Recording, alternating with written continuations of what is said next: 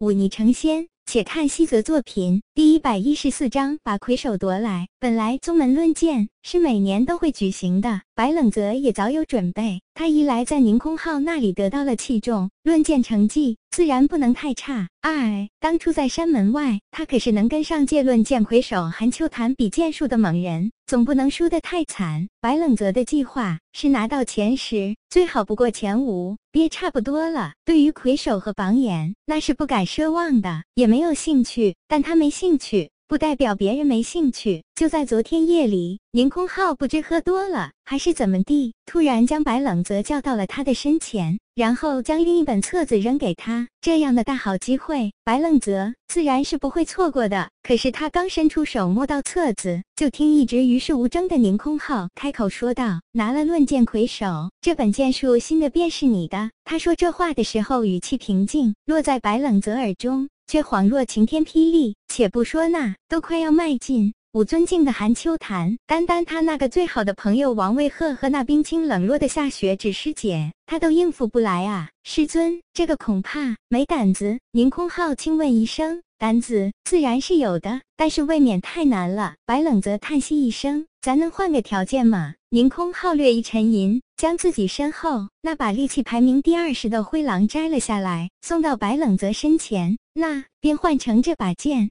白冷泽翻翻白眼，自己哪是嫌剑术心得不好，自己是嫌那论剑魁首太难啊！他后退一步，恭敬道：“弟子哪里敢窥伺师尊的佩剑？”宁空浩见他不敢接剑，冷哼一声：“剑与剑术心得二选一，但论剑魁首的头衔必须给我拿回来。”说着，这心未必宽，体却真胖的宁上师便舔着肚子离开了房间，只留下一书一剑，看得白冷泽一阵犯难。兔子。我该怎么办？这有什么好犹豫的？兔子奇道：“当然是放弃啊！区区一把破剑和一本破书，就可以和你的小命对等吗？莫要忘了，你来当剑宗是为了什么？我自然记得。”白冷泽开口道：“可现在连李勉都认不出我，更何况当初只草草见过我一面的田青阁了。莫要心存侥幸。”兔子提高声音。你要看清你的身份，你只是当剑宗中一个普通弟子，即便田青阁认不出你，但他只要心生怀疑，便足够致命。他们大可以堂而皇之的将你抓起来严刑拷打。再加上那位二长老是见过我腰身的，你真的经得起盘问吗？白冷泽沉默，这段时间的安逸。确实让他心中的危机感渐渐淡化了，尤其是在瞒过了李勉和雨落烟两次之后，他的信心更是如野草般疯狂生长，甚至连二长老的事都忘得一干二净。是我大意了，白冷泽清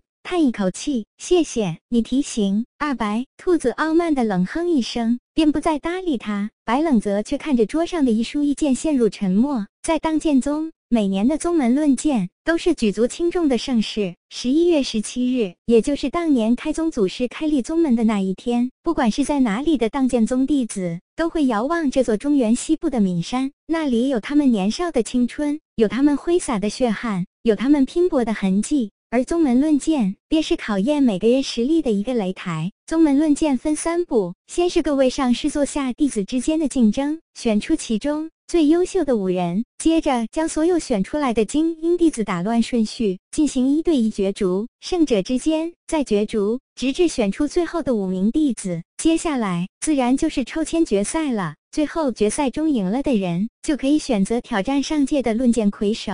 不过，弟子在当剑宗中达到武灵境，并且历练归来时，通过师尊考核，便算是毕业了。很多弟子大多选择在此时离开荡剑宗，不管是去军队，还是做那游历四方的侠客，都全凭个人意愿。这二十年来，主峰、大剑坪、小剑坪、荡气阁这四处都曾夺得过魁首，唯有索雍轩一直不见起色。也难怪宁空浩抓住白冷泽一个资质极佳的弟子。就逼他一定要拿到论剑魁首了。这世上哪有不爱脸面之人？更遑论宁空浩这种曾是当剑宗第一天才的人物了。只是他这座师尊的期望虽高，白冷泽却兴趣缺缺。这次拿不到魁首，宁空浩最多冷落他前几天，过阵子还会恢复如常。至于那剑术心得，若白冷泽一心想要，想来宁空浩也不会吝啬的。那么自己急什么？白冷泽抬头看了看天色。将手中那把剑锋清亮的秋檀剑收回鞘中，赤着膀子走到一旁，咕嘟咕嘟喝了几口凉水。尽管已是隆冬时节，他的身上却依然有汗水蒸腾。起，根本就不为这刺骨的寒风。进入这档剑宗已过半年时间，这段时间他明面上是在专心修习剑术，但却也一样是在打熬身体。在进入五心境之后，他已经感觉到，现在这个身体比他前世的身体要更加强健，无论是个像体能，还是体内那奔流不息的气，都要超出太多。这让他欣喜。看来这妖血路确实神奇，让自己从一个普普通通的穷人家孩子，一跃成为当剑宗年轻一辈中屈指可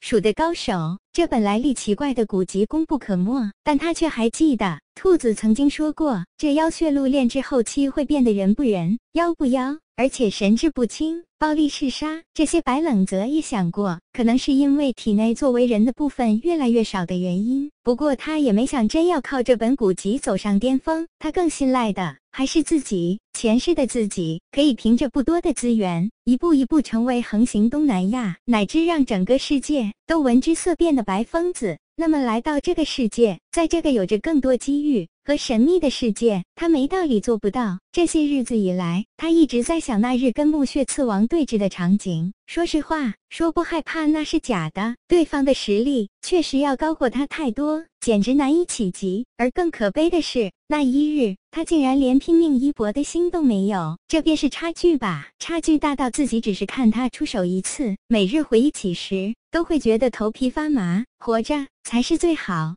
的，不是吗？白冷泽拍拍自己的脸颊，说道：“不错，一死万事休，哪有活着来的丰富多彩？”兔子回道：“白冷泽穿好衣服，将秋檀剑背在身后，站起身来，那便好好活着。”